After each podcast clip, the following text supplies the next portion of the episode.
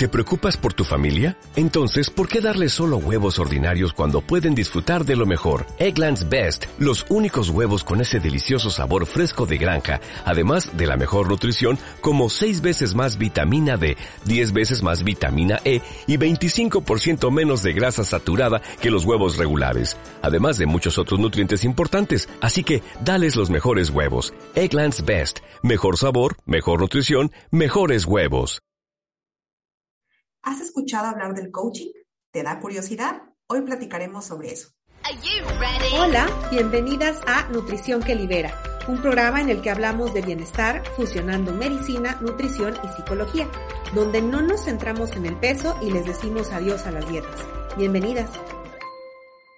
Bienvenidas, bienvenidos a este podcast Nutrición que Libera. Hoy estoy muy, muy contenta porque tengo una invitada muy especial. Ella es Silvia Horring y estamos en diferentes países. Esa es mi primera invitada internacional. Estoy muy emocionada. ¿Cómo estás, Silvia? Hola, muchísimas gracias por tenerme en tu podcast. También súper emocionada de poder estar aquí contigo y con tu comunidad para hablar siempre de temas que son súper importantes. Así que muchísimas gracias por la invitación. Ay, gracias a ti por aceptar. Eh, cuéntanos, Silvia, ¿tú qué haces? ¿A qué te dedicas? Bueno, pues yo soy coach, estoy especializada en autoestima corporal, en hacer las paces con tu cuerpo y en hacer las paces con la comida, ¿no? Y estoy certificada como coach ontológica, eh, he hecho varios cursos de coaching para todo lo que son temas de autoestima corporal, de percepción corporal, de sentirte bien en tu cuerpo y también estoy certificada en alimentación intuitiva. Oh, qué interesante. A mí el coaching siempre me ha llamado mucho la atención. Yo hice un coaching en nutrición, un coaching nutricional en una escuela bastante pesocentrista, ¿no? Bastante gordofóbica. Yo en su momento no lo vi, ¿no? Yo lo esperaba usar para ayudar a la gente a perder peso y mantenerlo abajo y demás.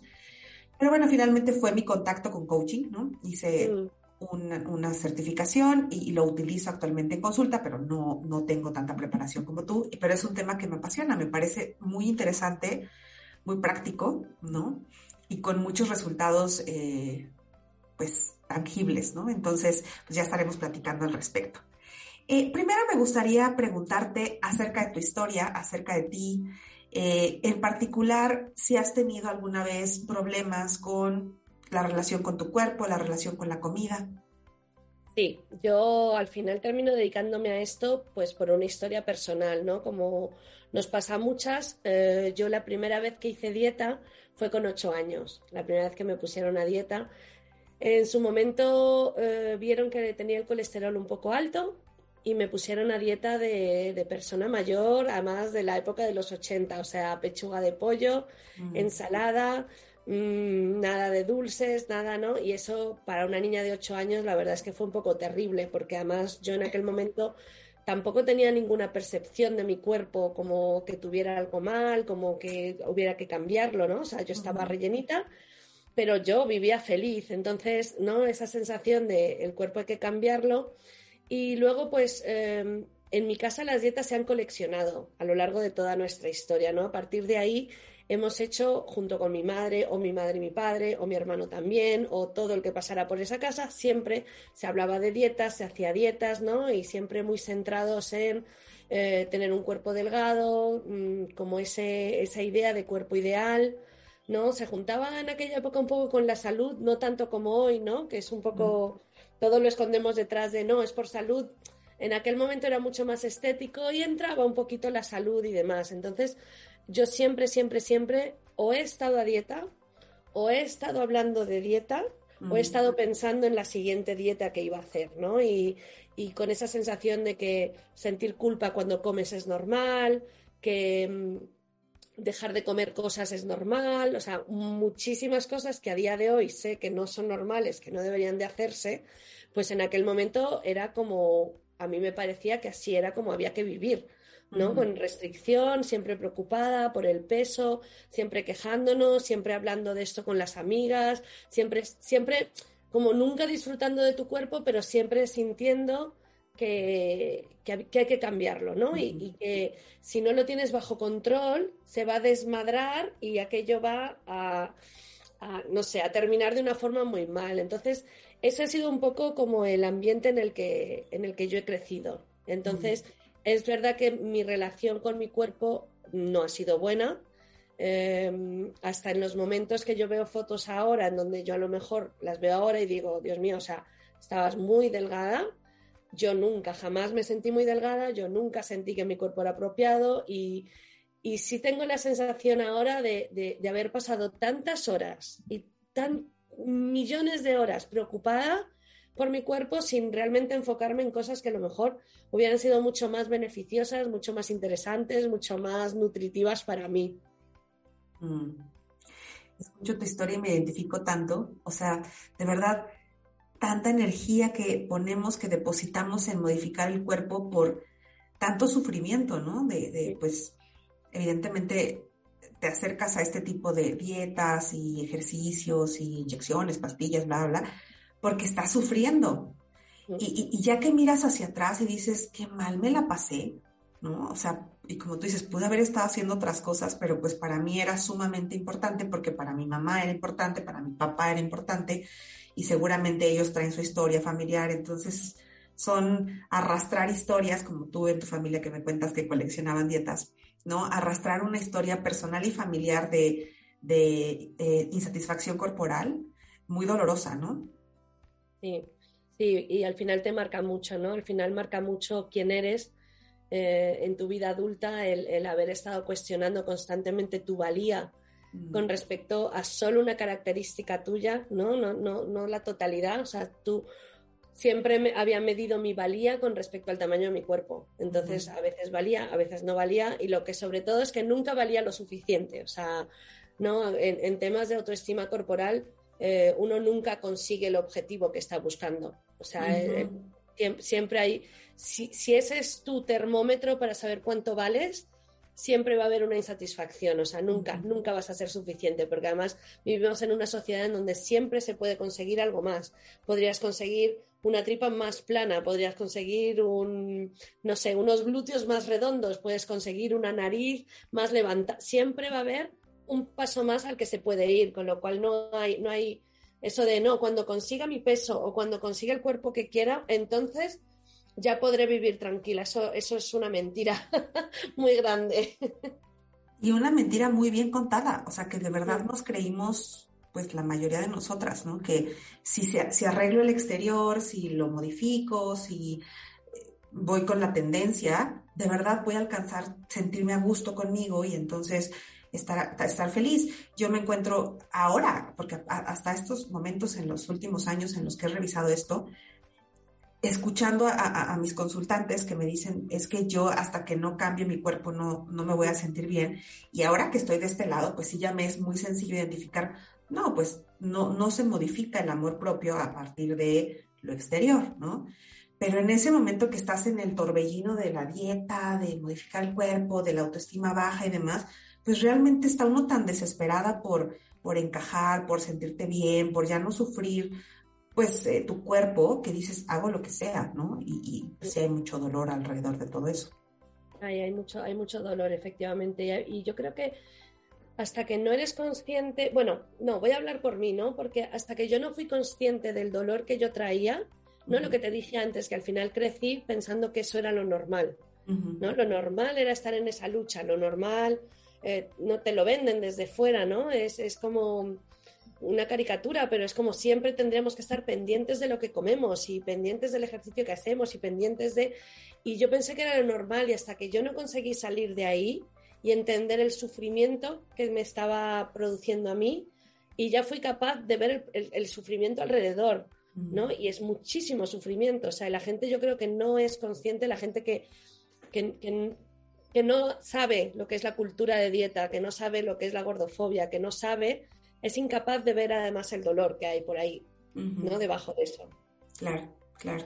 Y, retomo algo que dijiste al principio de tu historia, que antes eh, era más por estética que por salud y ahora yo me doy mucho cuenta que la salud ya es otra cosa que tenemos que cargar, ¿no? Y traer encima el, el miedo a que mi cuerpo sea el factor que determine que me muera hoy saliendo de mi casa, ¿no?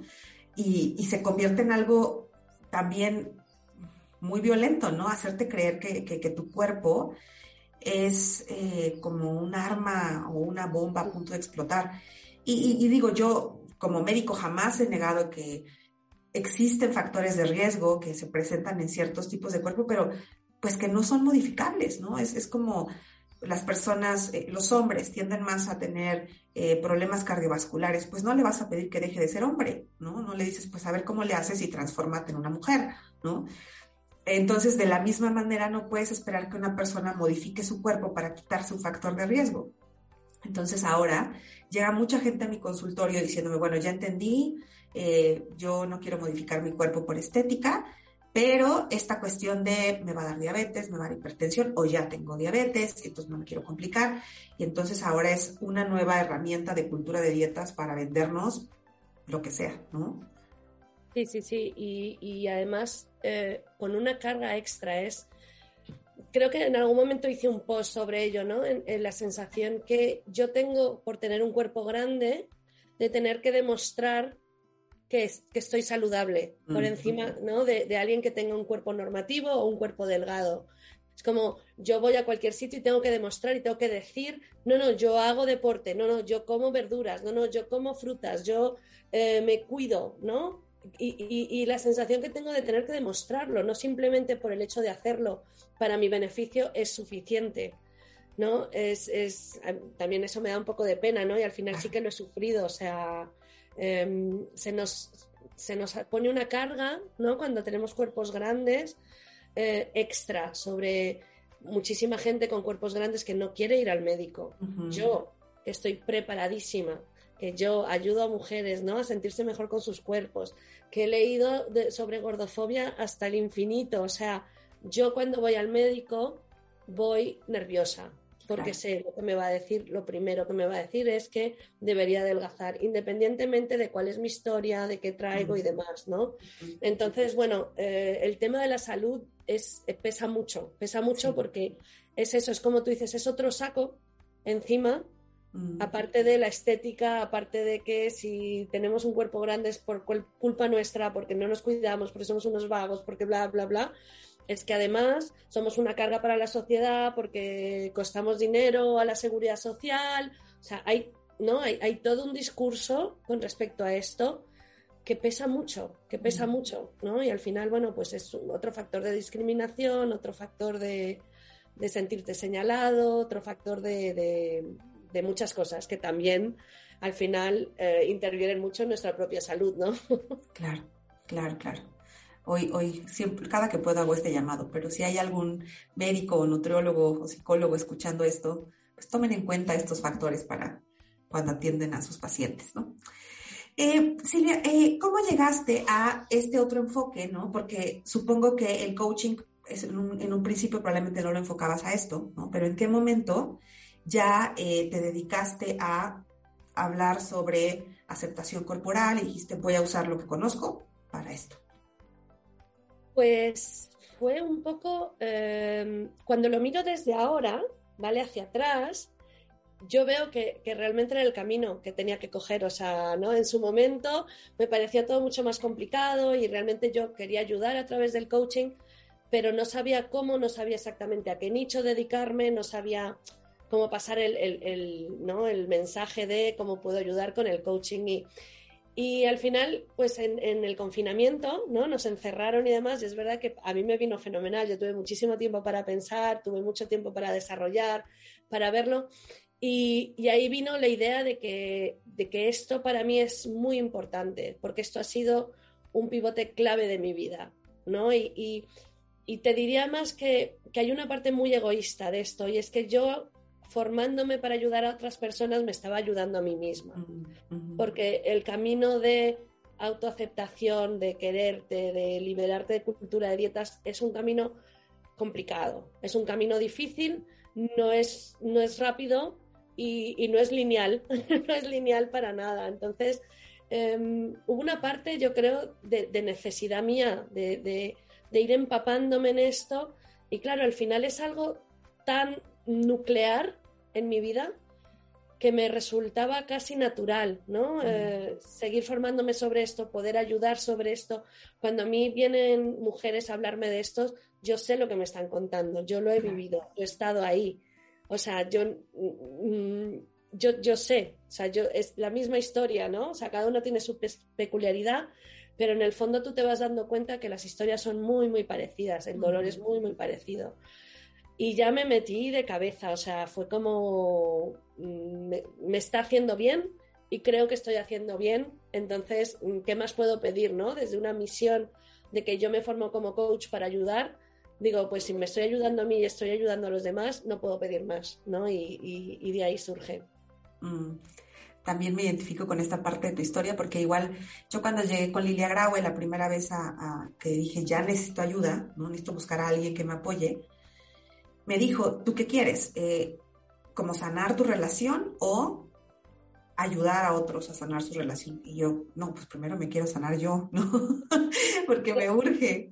Y además creo, y, esto va con lo que tú dijiste, si yo me sé el camino, ¿no? Si yo lo recorro, pues no les cuento historias, ¿no? O sea, realmente lo viví, ¿no? Dejé las dietas, mi cuerpo cambió, eh, me asusté, hice esto, algunas otras personas han hecho estas estrategias, pero es cierto que cuando tú puedes ayudarte a ti a sanar, lo puedes utilizar como herramienta para tus consultantes. No digo que las personas que no hayan pasado por esto no puedan ayudar, ¿no? Pero sí creo que cuando tienes una experiencia propia, suma, ¿no? Sí. Hoy me encontré, fue justo esta mañana, me encontré en mi formación de como coach, nos hacíamos sesiones de coaching entre compañeros, ¿no? Durante, durante todo el proceso. Y yo durante toda la formación casi no había hablado, ¿no? De este tema, de mi tema con... Yo ya había dejado las dietas, ¿no? Pero estaba solo al principio de mi sanación realmente, pero bueno, ya había conseguido dejar las dietas. Y esta mañana me encontré eh, la grabación y la transcripción de una sesión que me hizo una amiga a mí, en donde es la primera vez que saco este tema, ¿no? Y, mi gran obsesión era, yo quiero poder cuidarme, pero cuando yo intento cuidarme y comer mejor, me entra pánico porque siento que estoy a dieta, ¿no? Mm. O sea, llevo tanto tiempo en este mundo que yo no sé comer sano sin sentir que estoy restringiendo, sin sentir, ¿no? Y entonces me escuché toda la sesión y realmente es como el camino que hago con, muchísimas de mis clientas. Y, pensé hoy, digo, fíjate qué casualidad que antes de yo decidir voy a ayudar con este tema, o sea, me quiero dedicar a esto, yo ya lo había sacado en algún sitio, o sea, yo ya lo había plasmado completamente. Y esta mañana me impresionó mucho, ¿no? El, por eso te digo que visto desde ahora, tenía todo el sentido que yo me dedicara a esto. O sea, tenía todo el sentido, ¿no? Aunque en su momento me pareció más complicado. Ah, qué bien, qué bien, qué, qué, qué emocionante es descubrir que vas por buen camino, ¿no? Que estás haciendo las cosas que dices, sí, por aquí es, ¿no? Está funcionando bien. Y bueno, a todo esto me gustaría que nos contaras qué es el coaching y cómo se aplica en tu, este, en tu área.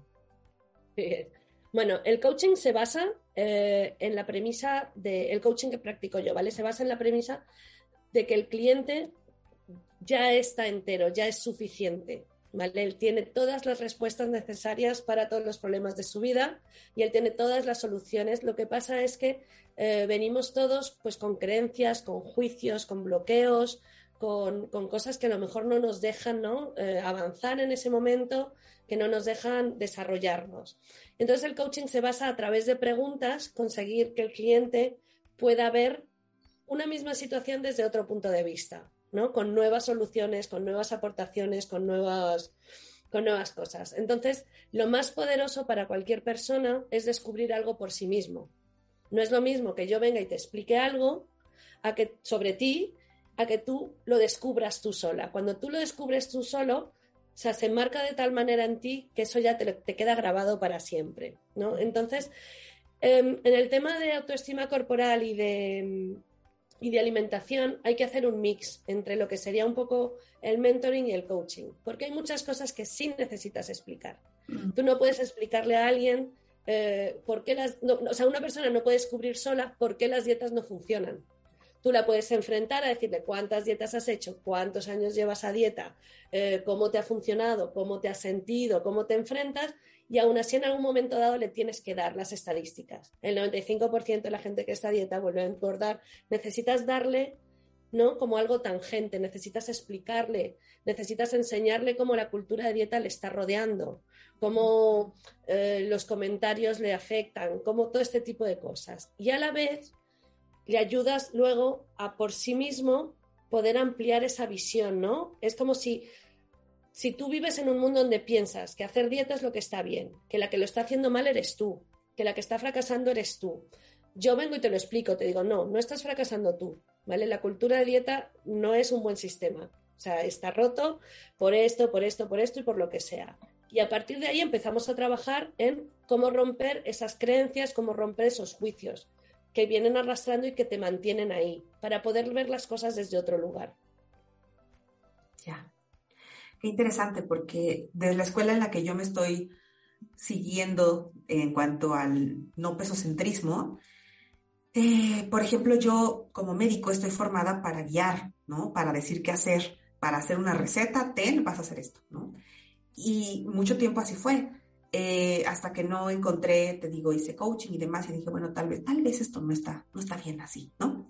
Pero ahora que me encuentro en este, en este otro paradigma, veo lo importante que es, y no es que todas las que practican eso lo hagan así, pero ser guía, ¿no? Pero no ser, no ser el que, o sea, como dice, acompañar, ¿no? Pero no ser el, el, que te está diciendo qué hacer y no ser el que te está eh, resolviendo todos los problemas y mira, yo tengo la verdad absoluta y te la voy a dar para que ya no estés a ciegas, ¿no? Entonces, me parece muy interesante que, que la persona vaya descubriendo, como tú dices, ¿no? esas preguntas tan, tan interesantes de a ver qué ha pasado en tu vida, cómo lo has experimentado tú. Y, a mí también, por ejemplo, con Lupita Rosada, que es la que me apoya a mí en, irme formando en todo esto de todo, todo este proceso trabaja de esta manera, ¿no? De, con preguntas muchas veces, y a mí me ha ayudado mucho a, ayudar, ¿no? A que las personas vayan abriéndose el camino. Y, resalto mucho esto que tienes toda la razón, pero hay cosas que sí se tienen que decir, porque bueno, ¿no? O sea, no, no hay manera de que no, lo tienes en tu acervo mental, ¿no? el, las estadísticas, por ejemplo. Al final son cosas que yo, en mi camino por lo menos, en su momento, yo el primer libro que, leí sobre todos estos temas fue el de alimentación intuitiva y al final son, son datos, lo que, son datos lo que, lo que te marca. Dices, espera un momento, ¿no? O sea, ¿qué está pasando aquí? Luego hay algo muy interesante en el coaching. Em, en el coaching se trabaja la persona completa, ¿no? O sea, no, yo trabajo, digamos, que lo que es em, la, autoestima corporal, pero la autoestima corporal es la misma que la autoestima. Y es la misma que te bloquea cuando vas a pedir una subida de sueldo o cuando vas a hacer una presentación delante de gente o cuando te tienes que mostrar por lo que sea. O sea, lo podemos enfocar pues por la autoestima corporal como yo entro, pero ahí dentro estás tú completo.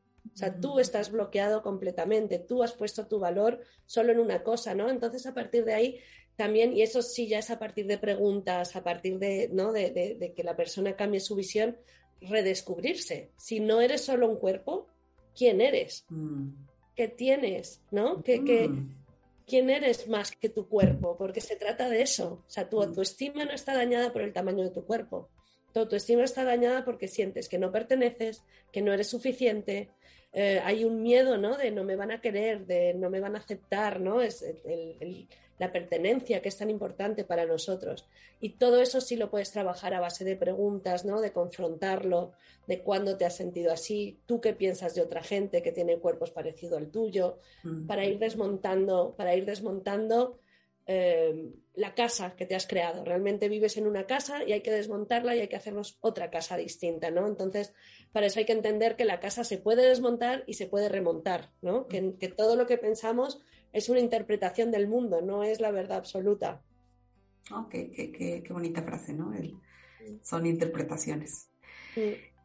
Ahora te quisiera preguntar, em, que ya más o menos lo hemos estado contestando en lo que hemos estado platicando, pero los consultantes que van contigo con este abordaje que tú tienes, Em, ¿Qué pueden encontrar que no encuentren en otros tipos de abordaje? Digamos, para sanar cultura de dietas o en general para trabajar con su autoestima corporal.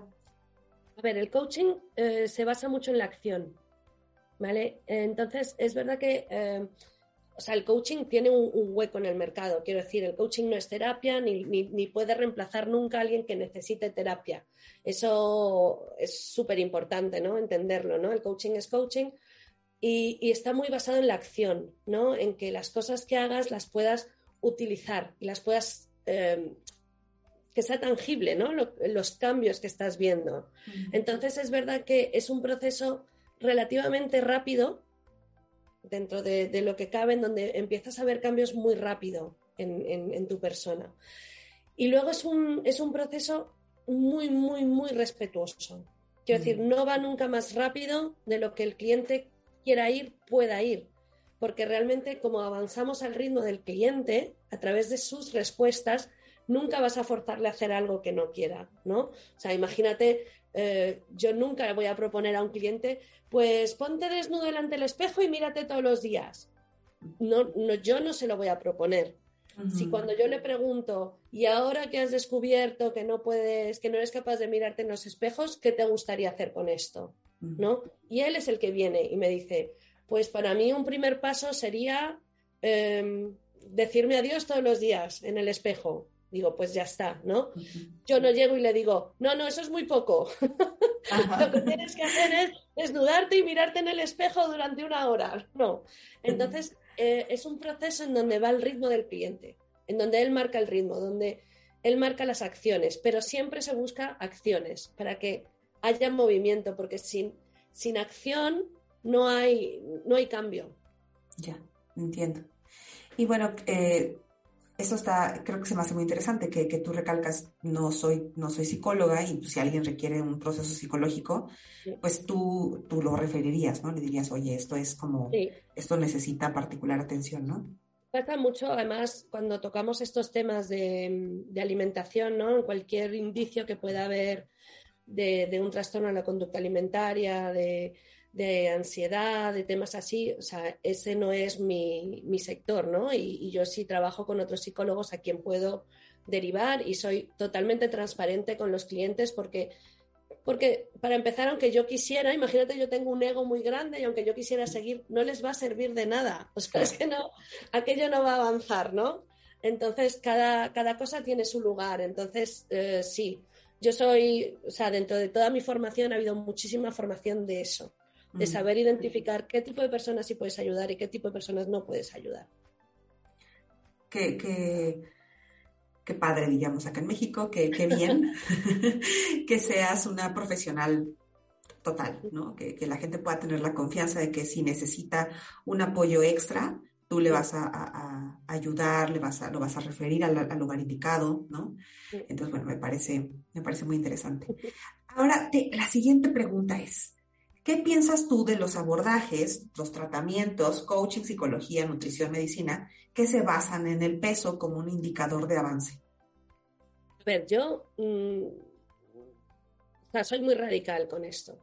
O sea, me, parece que es... Es que estoy intentando ser suave. No lo seas.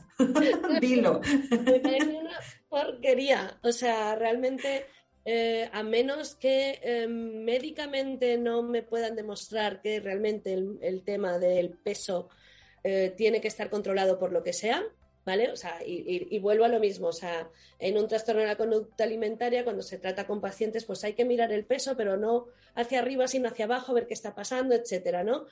Pero, pero medir la salud por peso ya sabemos que no es un indicador. Eh, medir la salud, medir el peso como eh, un indicador de fuerza de voluntad o un indicador de lo bien que lo estás haciendo o lo bien que te estás portando, ¿no? Esa frase de me he portado muy bien porque has bajado de peso eh, me parece altamente destructivo. Luego yo hablo desde mi, mi, lugar, ¿no? En donde yo llevo tantas dietas hechas que para mí, yo, yo, no, yo nunca he tenido un trastorno de la conducta, o por lo menos diagnosticado, no lo he tenido nunca. Pero a mí que alguien me pese o, que alguien hable de mi peso o que alguien implique que debería de modificar mi peso o que mi peso debería ser un factor de, indicador, me genera cosas eh, muy potentes en mi cuerpo, de verdad, de, decir, no, no, no, no, o sea, eh, me voy a volver a un sitio muy feo. En ese sitio yo ya he estado, ¿no? En ese sitio de, de luchar contra tu peso, luchar contra tu cuerpo, luchar, no ser amable contigo misma, o sea, es un lugar muy feo. Sé que estoy así como diciéndote un montón de cosas, ¿no? No bien. Pero, pero es que realmente creo que, que no debería ser el peso nunca un indicador de nada, ¿no? Es como, ¿por qué no, por qué no cogemos el, el, el, tamaño también? ¿No? Yo mido unos 60, pues no sé, a lo mejor alguien quiere que crezca o que me haga más pequeña. claro. También lo puedo intentar, ¿no? sí, sí. Y creo que te entiendo, o sea, tu reacción porque enoja, ¿no? Ya que lo ves, enoja. A mí, por ejemplo, siempre me educaron en la escuela, en la maestría, en los diplomados, a fíjate en el peso, revisa el peso, toma el peso, o sea, eh, y entiendo muchas veces de dónde estos profesionales que se aferran a pesar a las personas y sacarles el índice de masa corporal, y, o sea, lo entiendo hasta cierto punto, porque también creo que eh, ya que empiezas a leer un poquito más, ¿no? Que te asomas a ver evidencia más allá de lo que, de lo que quieres leer, te puedes encontrar con toda esta información de es que qué violento es, qué daño hace que esté subiendo la báscula una persona nomás porque sí, ¿no? Yo recuerdo eh, que cuando estaba haciendo dieta cetogénica y que era, era mi, mi, mercancía estrella para, para los pacientes, me acuerdo que una vez una nutrióloga nos dio una sesión en la que hablaba qué pasaba después de la dieta y hablaba sobre esto que conocemos de que suben hormonas que dan apetito, bajan hormonas que nos quitan el hambre, resultado tienes mucha hambre, el metabolismo se hace más lento. Y ella nos lo expuso, ella estaba a favor de cetogénica, pero nos lo expuso como, vean esta información, qué interesante, tenemos que tener mucho cuidado cuando acaba la dieta, ¿no? Y yo cuando vi todo eso, me enojé, porque dije, ¿cómo es posible que haya evidencia de que acabando la dieta te va a pasar todo eso. Se me hace que los artículos están mal o yo qué sé, ¿no? y ahora que lo veo es, lo viste, te lo mostraron, te lo mostró una colega. Acabar una dieta es una situación súper estresante, eh, metabólicamente rechazada por el cuerpo. Entonces, yo ya había visto esa evidencia, nada más que no me di a la tarea de decir, a ver, voy a investigar más de esto que me están hablando. Pero bueno, regresando a lo que, a lo que platicábamos, pues sí enoja, porque ya que estás acá, dices, Oye, pero ¿por qué? ¿Por qué siguen utilizando el índice de masa corporal? Y, sí, ahí yo creo que además he, identificando como varios grados de, enojamiento mío, ¿no? en alguna parte hay una niña herida, ¿no? Que dice, o sea, ¿por qué me habéis hecho esto? ¿No? O sea, y ahora que yo ya vivo sin hacer dieta, que acepto más mi cuerpo, o sea, no, no, no, es que, no es que sea así como, oh, qué maravilla todo, me encanto, no, no, no, pero, pero vivo libre, un poco libre de eso, pienso, ¿cómo podría haber sido mi vida? ¿no? O sea, toda esta parte del proceso de duelo, ¿no? Tengo esos momentos de, rechazo total, de no puede ser, o sea, ¿no? esa es una parte de, de lo enfadada que estoy a veces, y luego está la parte de, yo ya saber, ¿no? Y haber visto, y haber entendido, y haber entendido que el peso no puede ser una señal de salud, que te puedes cuidar independientemente y aún así seguir rodeada de todo ese tipo de información que tanto daño hace, que, ¿no? De la presión por el cuerpo delgado, de, del insulto hacia el cuerpo grande, o sea, y, claro, mm, yo nunca me había considerado alguien activista, ¿no? Por así decir, o sea, yo además había sido todo lo contrario activismo, o sea, yo era así como muy, muy todo paz, no me meto en líos y demás. Y de pronto esto me ha tocado, ¿no? Y cada vez me noto más, pues eso, con ese enfado del activismo, ¿no? Del decir, no es justo, esto no es justo y esto habría que cambiarlo. Entonces, bueno, pues sí, es verdad que, como que se te enciende algo por dentro, ¿no? Se te enciende una llama de, de no es justo. Sí, sí, sí, lo, entiendo, lo he vivido, lo he sentido, lo estoy sintiendo ahorita, el, deseo como de, abrir los ojos, ¿no? Así de, pero más bien de irle abriendo los ojos a la gente, así como, mira, mira.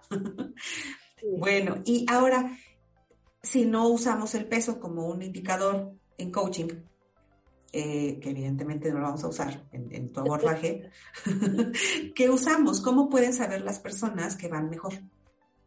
Pues mira, realmente el coaching como el cliente tiene todo el protagonismo y decide cuál es su ritmo y qué es lo que quiere, él mismo se, pone los objetivos del principio, ¿vale? Esto, eh, sé que luego hay una pregunta que viene un poco por esto, pero ya la voy a tener que juntar, ¿no? No trabajo con gente que quiere perder peso, porque el trabajo que yo hago es totalmente incompatible con ayudar a una persona a perder peso. O sea, realmente es que es, que es incompatible, no puede ser. Entonces, cuando viene a mí un cliente, viene buscando otro tipo de cosas, viene buscando em, dejar de preocuparse tanto por su cuerpo, sentirse más libre, eh, dejar atrás em, un patrón ¿no? de dieta, engordar, dieta, engordar, que, que, no quiere más. ¿no? Hay, hay una sensación de estar encerrado en una vida que no estás viviendo porque solo estás preocupado del cuerpo. Entonces, claro, el avance se mide más desde ahí. ¿Cómo te mm. sientes? ¿no? Mm. Eh, ¿Cómo te estás relacionando con tu cuerpo? Eh, muchas veces la gente no se atreve a hacer actividades.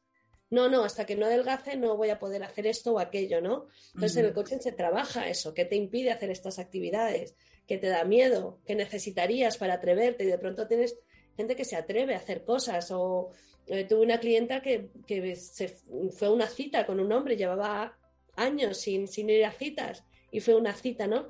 Y ahí vas como midiendo eh, los avances.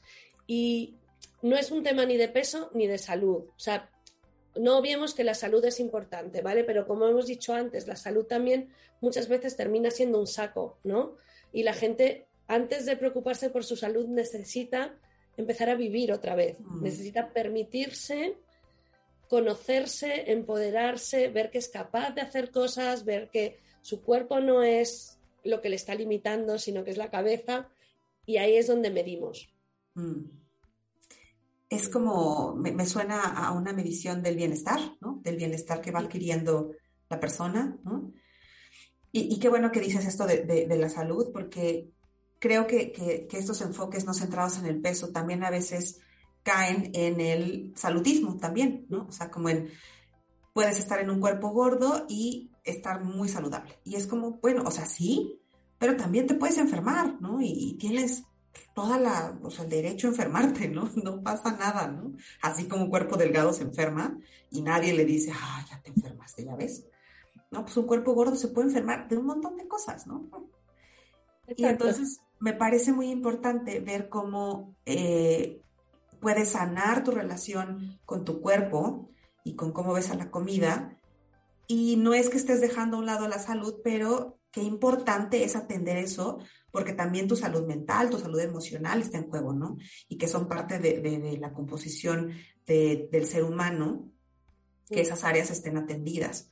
Entonces, por lo que tú me estás contando, creo que esas áreas quedan como muy cubiertas, ¿no? A ver, eh, que, te sientas mucho más cómodo en tu piel, ¿no? Y puedas hacer cosas que, estaba, que esto del peso, que esto de la discriminación y demás, pues están, existen y entonces te limitan a hacer muchas cosas, pero que tú los puedes ayudar a ir como, pues, mm. sobrellevando esta eh, violencia externa hasta llegar a un punto en que realmente se sientan muy cómodos, ¿no? Claro, claro. Además, vivimos de verdad, yo creo que en un momento importante, ¿no? Para esta comunidad, en donde cada vez queda muchísimo, pero cada vez hay más referentes, ¿no? De gente con tallas grandes, con más cuentas hablando de, lo que el cuerpo grande puede hacer, de lo que eh, no hacer, cómo se puede vivir sin hacer dieta, cómo no. Hay gente que lleva dieta tantos años que no sabe comer, no, es incapaz de elegir comida sin un papel diciéndole lo que puede comer en ese momento, ¿no? O qué es bueno, qué es malo, o qué... Entonces, eh, también lo veo mucho, ¿no? El, camino suele ser muy parecido. Mucha gente que, muchas de las mujeres que dejamos las dietas entramos en la comida real, la comida sana, que es otra dieta más, no nos engañemos, ¿no? Pero, y entonces, em, estamos en un momento que para mí, fíjate, Adidas ha sacado ropa para, cuerpos grandes, HM ha hecho todo un cambio de tallaje de su ropa, sin decir ni mu, ¿eh? o sea, no, no, ha hecho ni siquiera publicidad, pero ha cambiado muchísimo. Entonces, estamos en un momento importante para eso, ¿no? Y entonces a mí me parece súper emocionante poder acompañar a gente, ¿no? En este proceso, en lo que para mí al principio es más importante, que es redescubrirte. Mm. O sea, una, redescubrirte quién eres, sin dietas, sin ejercicio excesivo, sin restricciones y sin una fijación obsesiva sobre tu cuerpo. Mm. ¿Qué, más tienes en tu vida? Oh, qué, emocionante descubrirlo. También qué miedo a veces, ¿no? O sea, darme cuenta, porque no sé qué me voy a encontrar y a veces temo que sean cosas que no me gusten, pero bueno, es una aventura que vale la pena tomar. Yo luego le comento a muchas de mis consultantes que me dicen es que ya entendí que no quiero hacer dieta, pero me siento súper incómoda en mi cuerpo y están como en este medio de, ah, no sé qué hacer. Y les digo que, por experiencia mía y por la experiencia de las mujeres que conozco, eh, sí, sí llega un punto, o sea, sí es posible estar a gusto en el cuerpo que tienes. Y como tú dices, a lo mejor no es wow, o sea, qué cuerpo tengo es lo más hermoso que he visto, saca luz cada vez que lo veo, no, pero que realmente, bueno, a lo mejor sí, ¿no? sí llego, sí se llega a ese momento, pero por lo menos... No, que no se llega realmente, pero bueno. pero por lo menos logras llegar a este espacio de mucha comodidad, ¿no? De, me siento bien. Y por eso vale mucho la pena. Y es un espacio, em, yo lo hablaba el otro día con una amiga, porque Em, el camino es incómodo, pero no es más incómodo que pasarte otros 15 años engordando, adelgazando. O sea, no lo es, ¿vale? Lo que no podemos pensar, ¿no? Porque todas las dietas te, venden un, un, camino de, y vas a hacer esto y entonces todo va a ir bien y todo va a ser bonito y toda tu vida va a ser preciosa, ¿no? Y el camino a la autoaceptación, hay gente que a veces lo entiende como eso. Es como, bueno, pues va a ser un poco complicado al principio, pero luego me voy a querer muchísimo y voy a ser súper feliz y todo me va a ir súper bien y todo me va a relucir, ¿no? Entonces, o sea, ese discurso hay que quitarlo de los dos caminos. O sea, ese, no es así, nunca es así, nada ha sido así en la vida. Ni mm. siquiera cuando consigues el trabajo de tu vida, pues el trabajo de tu vida llega a un punto en donde pues hay cosas que ya no te gustan, hay cosas que te gustan, tienen que evolucionar, ahora resulta que te gusta otro trabajo, ese no, bueno, mil cosas, ¿no? Eh, el camino a la aceptación corporal es redescubrir que tú no solo eres tu cuerpo, sino que eres muchísimo más. Mm. Y dentro de todo eso, habrá días que no te guste tu cuerpo, que estés incómoda con tu cuerpo, que sientas que deberías de ponerte a dieta porque ha sido una de las herramientas de gestión emocional más grande que has tenido y eso no lo olvidas, o sea, eso está ahí. Yo cada vez que me levanto y digo, uy, me debería de poner a dieta porque de verdad no estoy a gusto, pienso, ¿qué te está pasando, Silvia?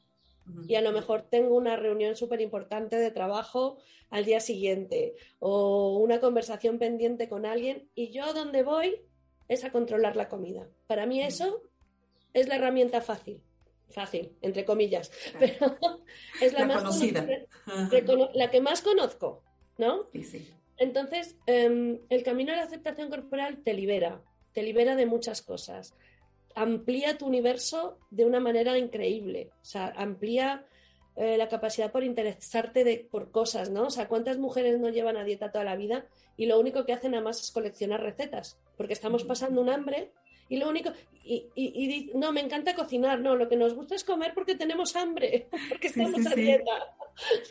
Sí, claro. Eh, claro, amplía, amplía tu vida. Eh, cuando por fin consigues sitios donde comprar ropa de tu talla, porque al principio también hay como una especie de vergüenza, ¿no? De ir a comprar ropa en otras tiendas, a lo mejor, que no son, o en la talla, en la parte de tallas grandes de una tienda y demás.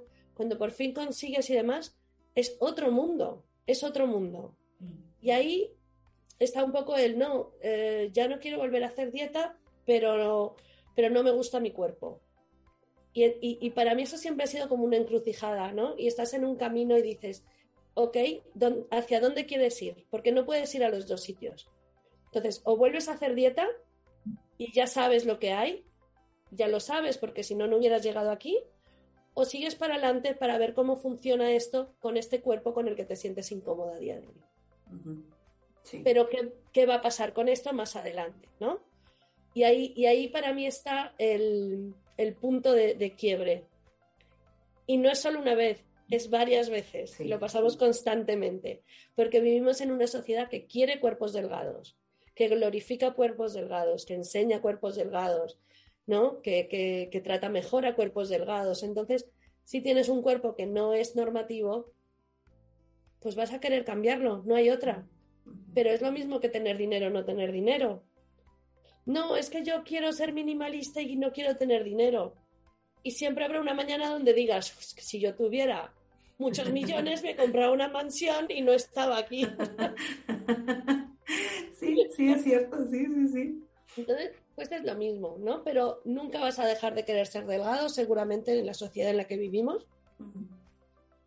Lo que sí es vas a tener muchísimas más herramientas para gestionar, ¿no? Ese, esa insatisfacción corporal que va a ir y venir, esa, esa sensación de que no perteneces, ¿no? O sea, cuando lo trabajas, eh, tienes las herramientas para luego poder seguir haciendo ese trabajo tú solo. Y, de eso se trata, ¿no? El, saber que vas a tener que aplicarlo constantemente. Sí, sí, sí, es un trabajo, pero bien, dices tú, ¿no? Es un trabajo constante y, difícil, porque sí es difícil, pero como tú dices, no más difícil que estar vigilando tu cuerpo y cada milímetro y cada gramo de grasa que subes eh, es también agotador, ¿no?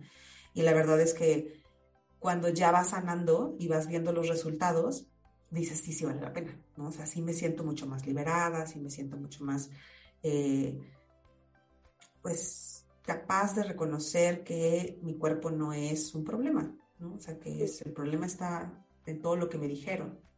Sí. Y bueno, pues vale, vale mucho la pena.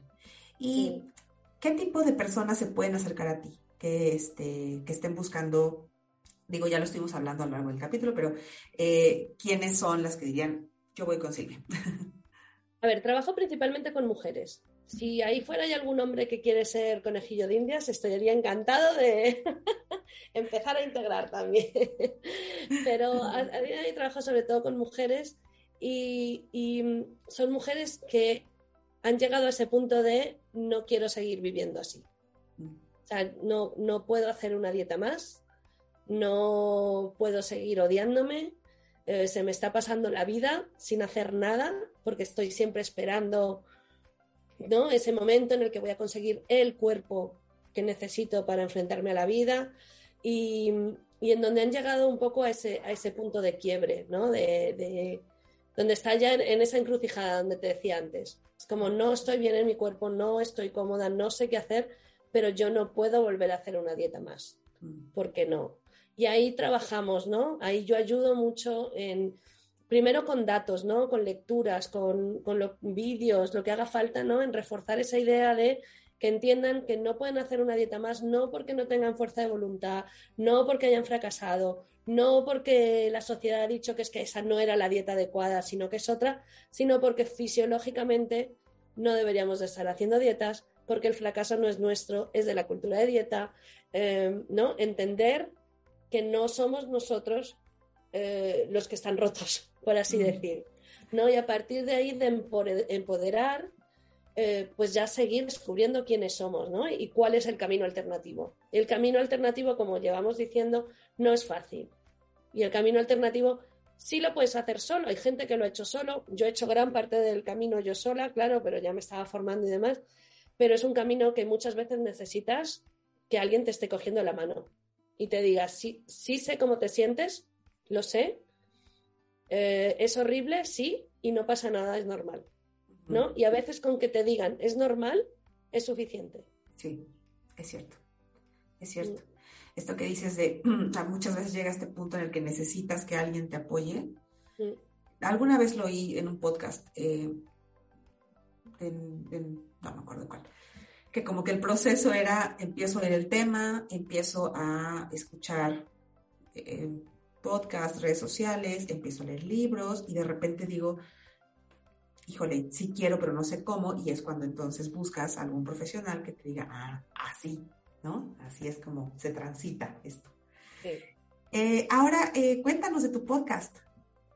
Bueno, mi podcast se llama Ni una dieta más el pobrecito ha pagado un parón, pero volverá, no os preocupéis, va a volver, va a volver. Lo que pasa es que me he metido en más proyectos y claro, es lo que tiene cuando expandes tu propio universo, que es que ya es como te faltan las horas para hacer cosas, ¿no?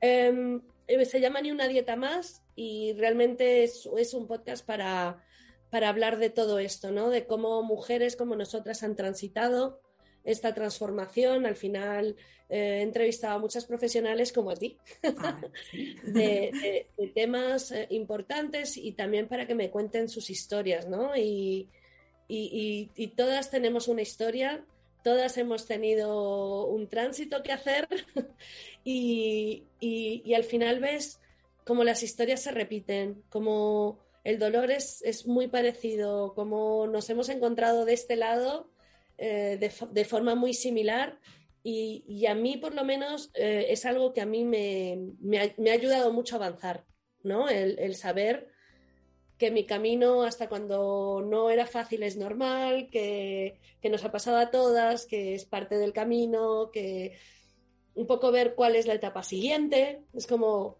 entonces, si yo estoy aquí, ¿qué viene ahora? Porque necesito como proyectarme.